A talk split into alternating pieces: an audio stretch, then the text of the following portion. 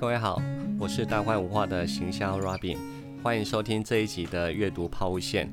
本节目会邀请各领域的专家分享他们的阅读生活与读客观点，透过阅读抛出思考的线，串起更符合期待的知性生活。我们这集的来宾呢是洪燕如 Irene。Hello，大家好，我是 Irene。Irene 呢现职是国际生涯发展咨询师。直由职涯咨询工作室的共同创办人，那他的工作内容跟目标呢，其实就是协助他人找到生命的罗盘，理清需求与目标，那进而朝向理想的生命航道。有没有听起来很伟大呢？艾瑞，没有没有很伟大，每一个工作都一样伟大。那我我其实比较喜欢大家称呼我为一个人生设计师。那其实人生设计的范畴很广了。那现在具体来讲，就是在做一对一的紫癌咨询，然后在做生癌相关的讲师。那还有有时候会做一些专案，做服务设计跟教育创新的专案这样子。嗯，真的。我们今天的节目主题呢，叫做自己的生命自己设计。职业咨询师艾瑞带你读做自己的生命设计师，所以我们等等会聊几个内容，一个是我们去分享一下现代人呢找不到人生罗盘，这是很常见的状态，我们是无需焦虑的。第二个呢，我们可以透过设计师的眼光来重新看待人生。那当然，在艾瑞在节目中呢也会分享几个在日常中我们就可以实践的小技巧。最后节目要告诉大家一个好康，那我们等节目最后的时候呢再来分享。一开始呢，我想要问艾瑞三个问题。这三个问题呢，我是从做自己的生命设计师里面我学到的。这三个问题很好玩哦。好，我开始问喽。好，来吧。你叫什么名字？你在追寻什么？然后自由飞翔的燕子在空中的速度有多快？三个问题。OK，好。呃，我叫洪燕如。啊，这最简单，先回答。呃，第二个追寻什么？好，先跳过好了。第三个自由飞翔的燕子在时速。呃，空中的时速，我刚刚快速查了一下手机，好像是差不多二十四英里，就是接近四十公里这样的时速。对，那在追寻什么？嗯，不是很好回答哎。对，可能是爱跟被爱吧，是这样吗？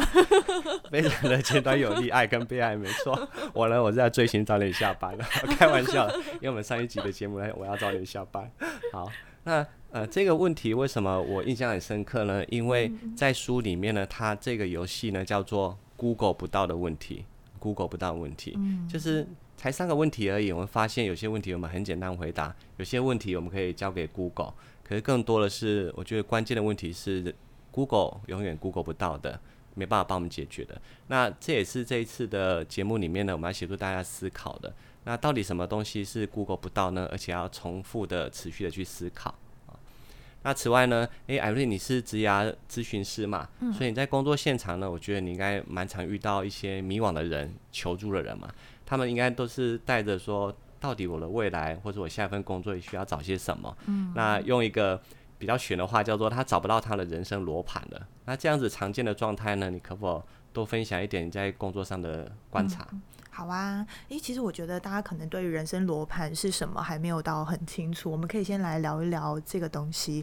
那罗盘其实就像我们说指南针或指北针的部分，那其实它有点是呃，我觉得每一个人都要有一个自己清晰的人生罗盘、人生指南针。那这个东西就代表你的价值观，你最在乎跟最重视的。那个东西是什么？为什么需要一个好的人生罗盘？其实是因为我们有太多的选择。我们在生活当中，有时候如果你不清楚自己什么事情最重要的时候，你的选择太多，你会没办法判断哪一个选择是呃自己更想要的，或者说更不会后悔的。对，所以有一个好的人生罗盘是一个很关键的部分。那刚刚 Robin 问到说，在职爱咨询的过程当中有没有呃什么样的发现？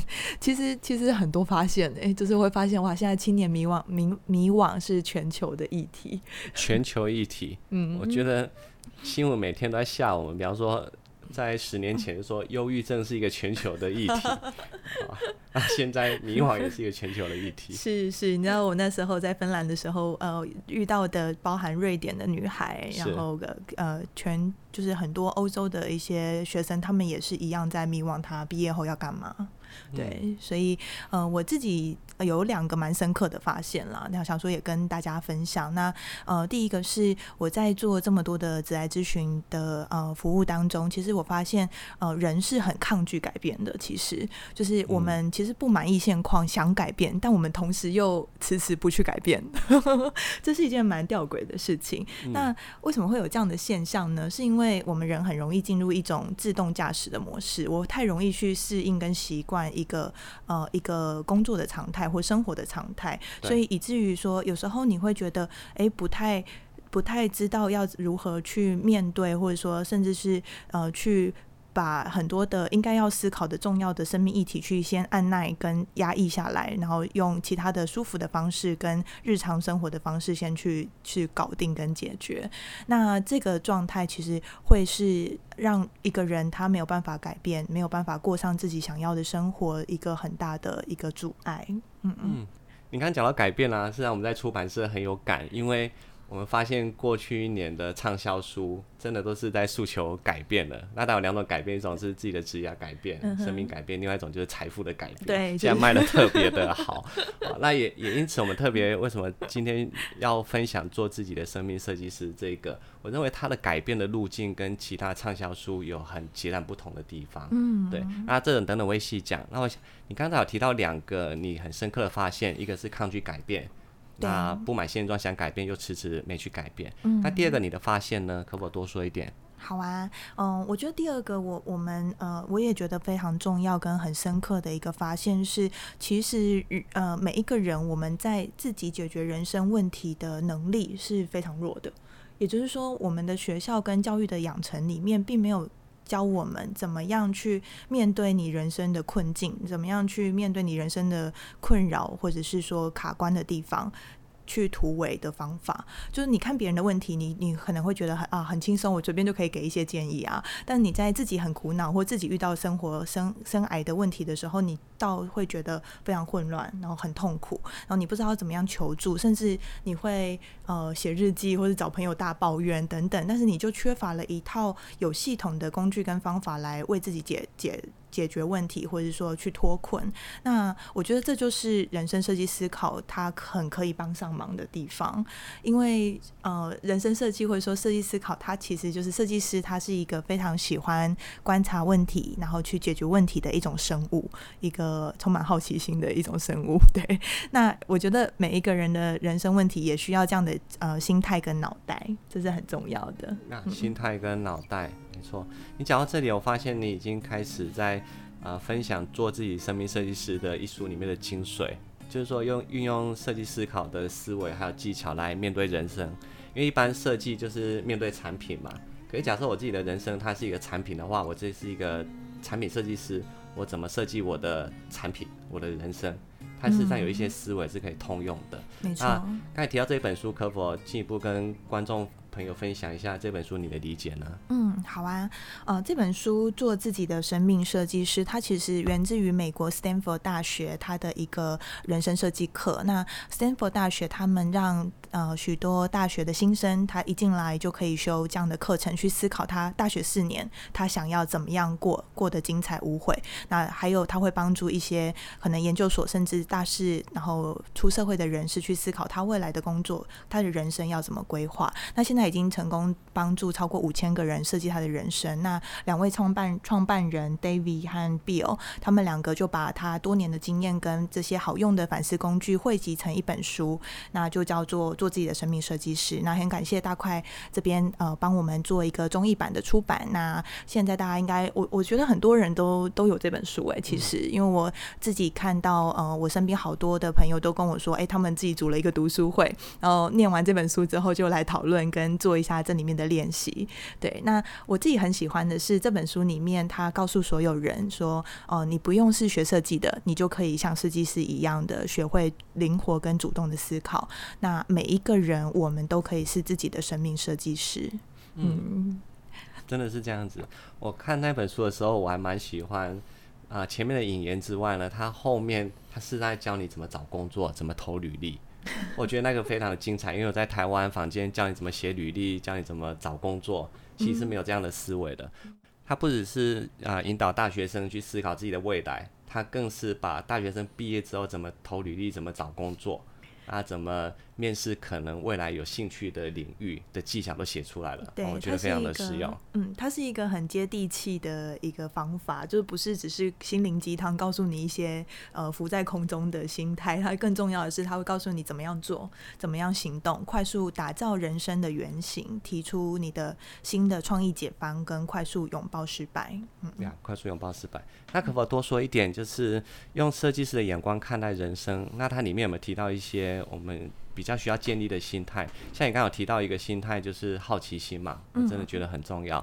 那可不可以多说一点，像设计师一样思考的心态是什么呢？嗯，好啊，呃，我们大概会有五个。呃，蛮重要的关键可以提供听众朋友来思考一下。那第一个是，哎，你你也可以当一个好奇的宝宝吗？就是对自己好奇，对外在的世界好奇，然后对于怎么样去突破人生困境的方法，其实也是可以好奇，因为这个也要学习的。所以，当我们开始提问的时候，你就会开始思考，你就可以有呃更好的反思跟觉察。那第二个，呃，第二个心态是试一试。然后 give it a try。那这个这个我觉得很有趣，因为他其实是设计师非常喜欢动手做。那不管什么样的事情，他就在想说，我可不可以用最小、最便宜、最简单的方法先试试看。而不是花好多钱、好多时间去去念一个学位，或者说投入一段全职的工作，而是他可能用很短的时间先试试看，我到底喜不喜欢这样子的一个工作内容，跟这个工作内容到底在做什么，这个专业在学些什么。所以，呃，试一试，我觉得他很棒的精神就是他让我们开始有一个类似小小的尝试跟启动第一步，所以你会觉得很简单，可以往前进。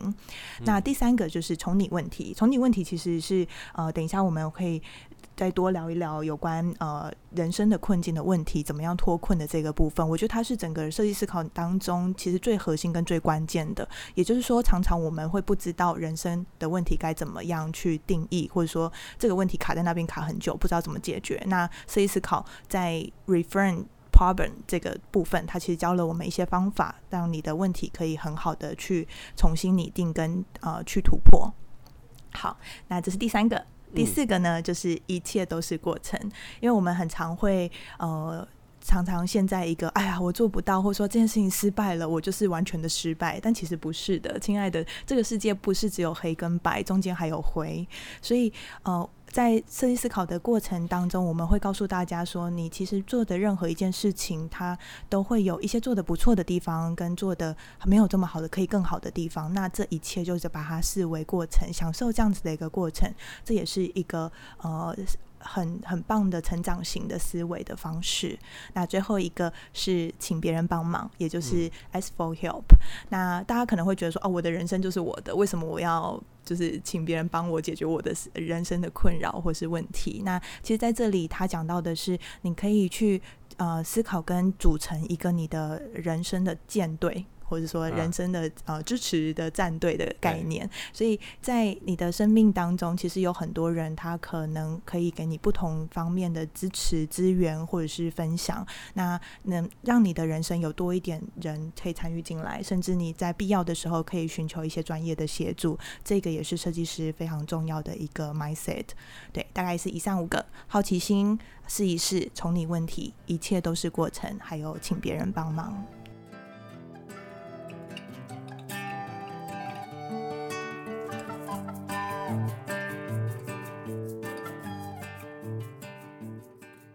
特别喜欢“一切都是过程”这个字，哦，这不是说什么失恋就失恋，一切都是过程，是这意思。因为我发现我过去上的课程里面，假如有带一点设计思考或团队合作的，那我印象深刻的老师呢，他在最后结尾的时候都会这样说：“他说，你我知道你们很在意结果，特别是输了这一对，你一定会想说很不甘心，再来一次你会怎么样？没错，你要继续思考下去，因为。”你会去发现说你怎么修正？如果再一次，你会怎么修正？第二个是你怎么去调试你现在不服输跟失败的心情？嗯，因为你重新检视过程，你会重新理解结果，那它会作为你下次再出发很好的智慧跟能量。啊，如果老师能讲到这个，我觉得这堂课就很值得了。他说，那老师就说输了，下次请继续努力哦。那我就觉得他也是让我们很在意结果，不会让我们去思考一下过程，因为人生就是像这样一回事。对啊。那现在你分享五个心态，那如果具体可实做的话呢，你会想要分享什么样可实做的小技巧？就是我们在日常生活中就是可以练习的。我虽然还没有看这本书，可是经由你等等的分享，我应该可以现在就开始做起。好啊，那我们就先延续刚刚说最重要那个从你问题的部分好了。那我觉得在书里面有两个问题，它是呃我看的时候觉得很深刻的，一个叫做重力问题，一个叫船锚问题。那大家可以来分辨一下，你现在人生困扰的问题是不是属于这两种问题？那如果是的话，势必需要学一下怎么样重新拟定一个更好可以脱困的问题。嗯，对。那呃，这个什么样叫做一个人生的问题？其实就是你有没有觉得自己。现在被卡住了，有一种进退两难，然后你既没有办法朝着你的梦想或目标迈进，但你也不知道该怎么办，然后只能将就着过着这种好像不是那么快乐的日子。啊，我们发现有非常多人的状态是这样的。那我觉得最关键的原因是在于他们问自己问错了问题。爱因斯坦曾经说过啊，在一百分钟的解题时间里面，他会花九十九分钟来定义问题。所以，设计师他其实教大家怎么样把人生的问题定义清楚。他对于这件事情是很在行的。所以，一个定义清楚的问题，其实它就是一个它能够让你可以行动、可以脱困去解决的一个问题。这就是我们称为一个好的问题。OK。那你刚提到重力问题跟船锚问题，是指说它可能不是可以行动的问题吗？对，重力问题跟船锚问题就是指不是那么好的问题。那我 我提一个问题，你帮我解读是不是这两个问题？好啊。比方说，哦，最近搭捷运我都会去，因为住台北嘛，我搭台北捷运，台北捷运上呢都会有那个捷运的诗文诗词。对，那我心里就想说，嗯，在出版社工作，那假设。我有一个志愿叫做我要成为一个会赚钱的诗人，那这个问题是什么问题呢？OK，哦，刚刚 Robin 提的这个就是非常典型的重力问题。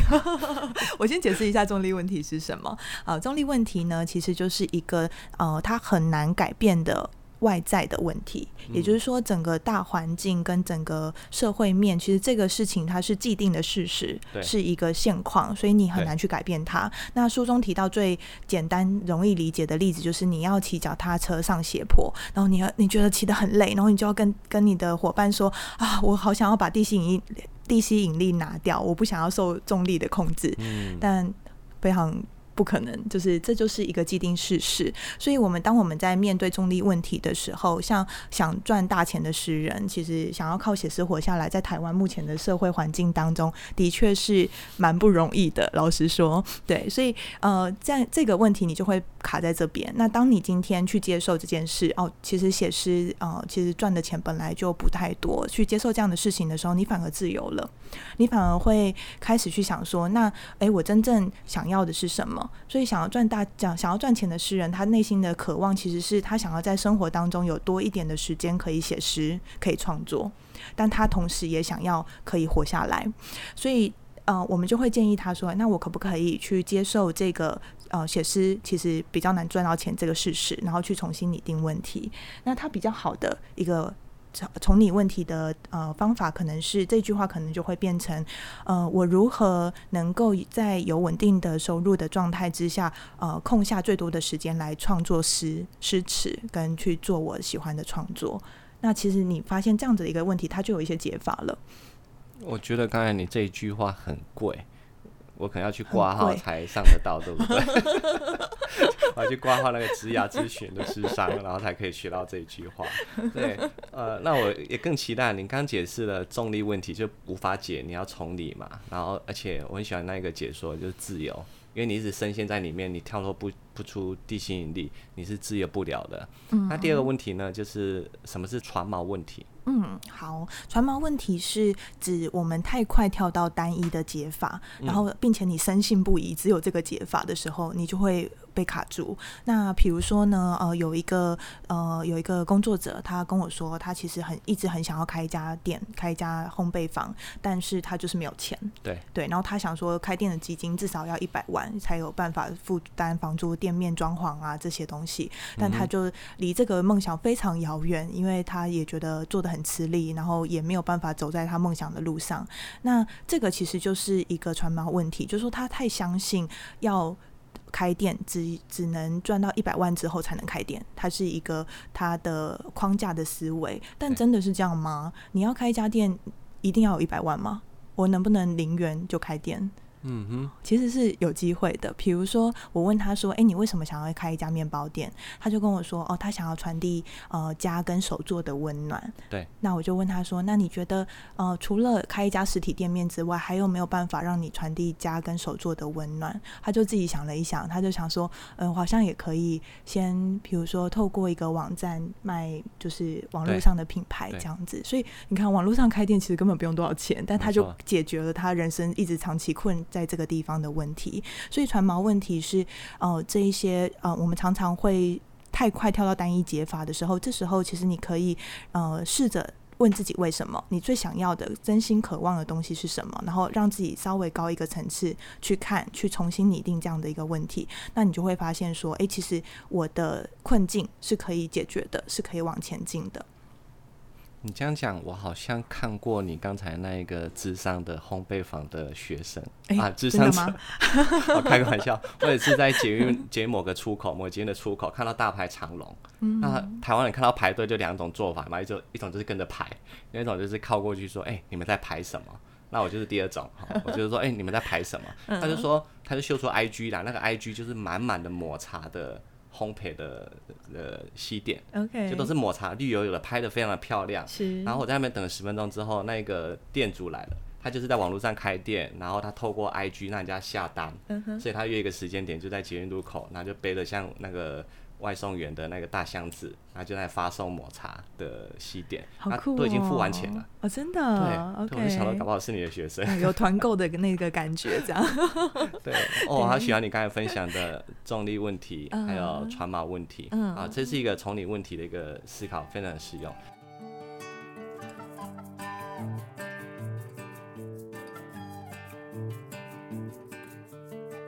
那第二个有没有实用的技巧想要分享给大家呢？嗯，第二个我想想哦，嗯，不然我们来分享一个工具，叫做好时光日志。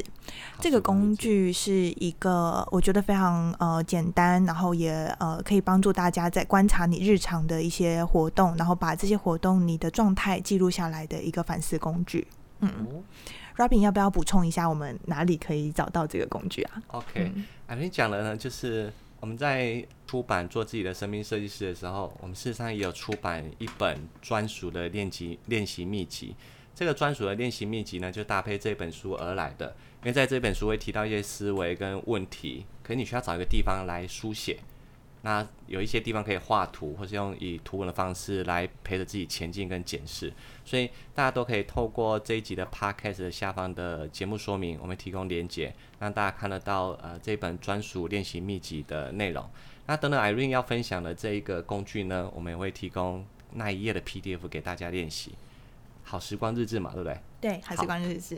而且这本书很棒哎，我觉得，因为它的书背是就是这种裸装的，所以你可以一百八十度摊开来，然后你就把这一本当成自己的一个有点类似呃是反思的笔记的感觉，它就会变成你的宝物这样。那好时光日志要怎么写呢？OK，好啊，我来简单的跟大家介绍一下，它其实很简单，它就是左边会有呃横线，那你你可以把你在呃这个礼拜，它其实建议大家记录三个礼拜的，那你可以把这个礼拜。呃，你主要在做的一些事情、一些活动，把它记录下来，以及你在那个时候在做什么。那比如说呢，你可能是有上艺术课，那你正在做一些有趣的写生活动，或是说你在呃办公室开会，那你在开会的时候可能是主要报告的人等等。那把你做的事情记录下来。那右边它有两个仪表板，就像我们开车的那个一零到一百的仪表板一样。那一个仪表板叫做投入，另外一个仪表板叫做精力。这两个有什么不一样呢？投入是指你在做这件事情的时候，你觉得你自己 engage 的程度有多高，你投入的状态有多高？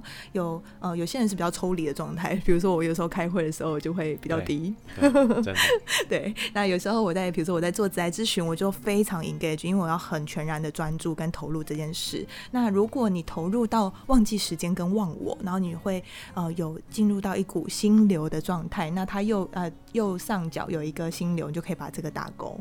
好，这是第一个仪表板的用法。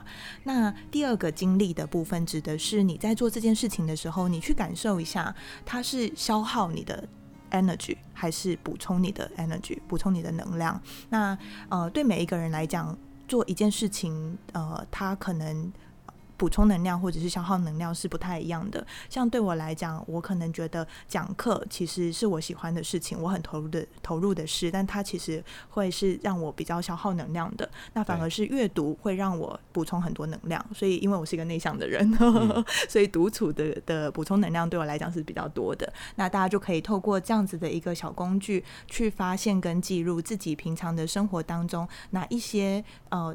它让你比较开心，投入多，也精力补充的多。哪一些事情是让你会想要减少做的？我觉得是一个非常棒的工具。嗯，这么说来，若我那跟 Irene 录这一集 Podcast 而言，它就是一个可以进入心流状态，而且录完之后能量还是处于饱满状态的一件事情。好棒哦！怎么这么这么开心？那拉回来，像好时光日志，它记录回来，那最后要怎么筛选或过滤呢？它最后的用途是？OK，通过记录。对我，我会建议大家，如果你连续记了三个礼拜，那你可能有呃十到二十个不同的活动以及它的一些评量。我建议大家可以写一下你的呃反思跟发现哦，比如说，哎，我发现我在做哪一些事情的时候，有一些规律，或者说有一些相同的类别的时候，我是特别投入的，或者说我会特别开心，特别有能量。那在做哪一些事情的时候，我其实好像是比较相对来讲没有那么投入。那你就可以再把这个当成你。的未来生活跟工作安排上面的一个策略，然后去微调你自己的生活，我觉得是一个可以帮助大家去更敏觉的觉察现在的状态跟调整生活的一个好工具。嗯，没错，我觉得这个对应到你上面想的心态，它也有点像是一切都是过程，可是我们会觉察过程，有助于自己发现自己适合做什么。没错。那有两个了，一个是从你问题好时光日志。还有没有第三个呢？第三个可以有三个技巧。没错，没错。好啊，我觉得呃，第三个想要分享的比较不是一个。呃，看得到或者说具体的工具，但我觉得它是一个很重要的一个心态，然后是大家可以实践跟运用的。那这个呃，这个心态叫做果酱的启发。那它是来自哥伦比亚商学院，他们有一个著名的呃心理学的实验，叫做果酱实验。那它很有趣，它先让一家店里面呃卖六种果酱，然后在这六种果酱就是观察来来往往的客人他的反应，然后发现说，哎，你其中有四成的人他会停。下来看一下试吃，然后最后有百分之十三的人会掏钱购买，然后后来再过一个礼拜之后呢，他把六种果酱改成二十四种，然后更丰富更多，然后都是很特别的口味。那他发现，哎，更多人停下来了，但是出乎意料的，却只有百分之三的人购买。嗯，对，大家可能会觉得很奇怪，就说，哎，好像选择变多了，怎么应该是要提高购买率才对啊？怎么反而是更少人购买了？那我觉得这个实验就告诉我们说，其实我们发现，呃，人们喜欢有所选择，但是面对过多的选择，我们反而会更难做出抉择，所以索性就干脆放放弃不选了。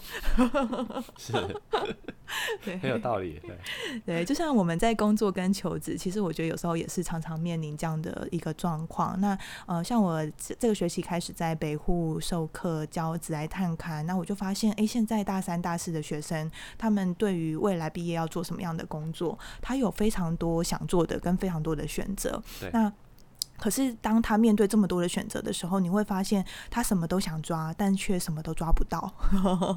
对，所以呃，这时候我们就会建议大家想一想这个果酱的故事跟例子，然后适度的去删减自己的选择。大概比较好的选项大概是三到五个。你会是一个比较适当的选项。你用，你可以用刚刚我们前面提到你的人生的罗盘，也就是你最在乎的价值观来做一个筛选的标准。然后，假设我最在乎的是我的工作生活的平衡，我在乎的是工作的意义感以及呃学习，那我可不可以把三到五个都比较能够满足我价值观的这三到五个工作选项先列出来，然后在这中间赶快去。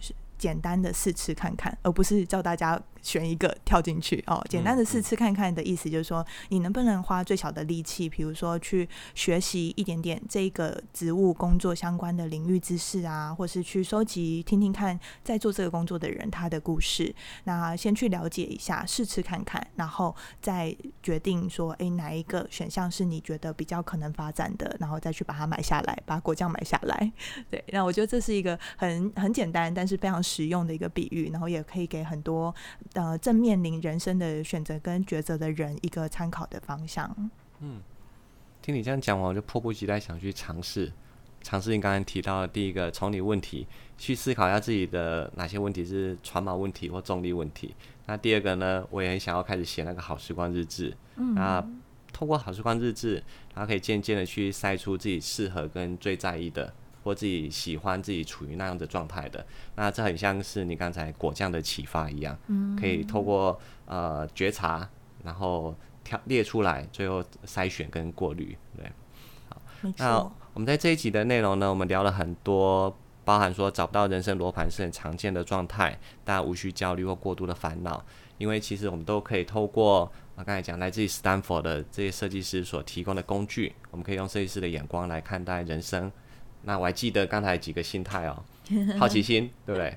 对。还有行动导向，嗯，还有从你问题，还有觉察，然后还有一个通力合作等等。节目后我要跟你多聊一点，好，通力合合作应该是很有趣的。那艾瑞也分享的很贴心，分享三个日常可以实践的心态跟技巧，包含分辨问题、好时光日志跟果酱的启发。那不仅如此呢，我们这集的阅读抛物线也期待。把大家的思考跟实践呢抛得更远，我们将要继续推出人生设计系列的工作坊的课程。那这一系列课程呢，事实上我们在三月已经开过一堂了。嗯那当时啊，Irene 的课程一上市之后，很快就满了，很快就满了。那我就跟他们说，不好意思，我们只能期待第二场了。那我们第一场呢的主题叫“我要早点下班”，我们是在引导大家去思考，因为我们当时出了一本书，叫做《如何说时工作》。啊，这本书我会放在 p a c k a g e 下方的说明。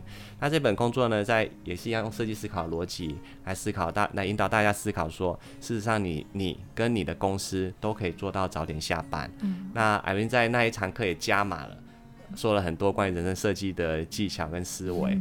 那第二堂呢，我们打算已经排好了，已经要在四月十七号礼拜六来开班。海军可否跟我们说一下四月十七号那一天你想要分享的内容呢？嗯，好啊。哎，四月十七号其实是我生日前一天呢。啊，四月十八生日是吗？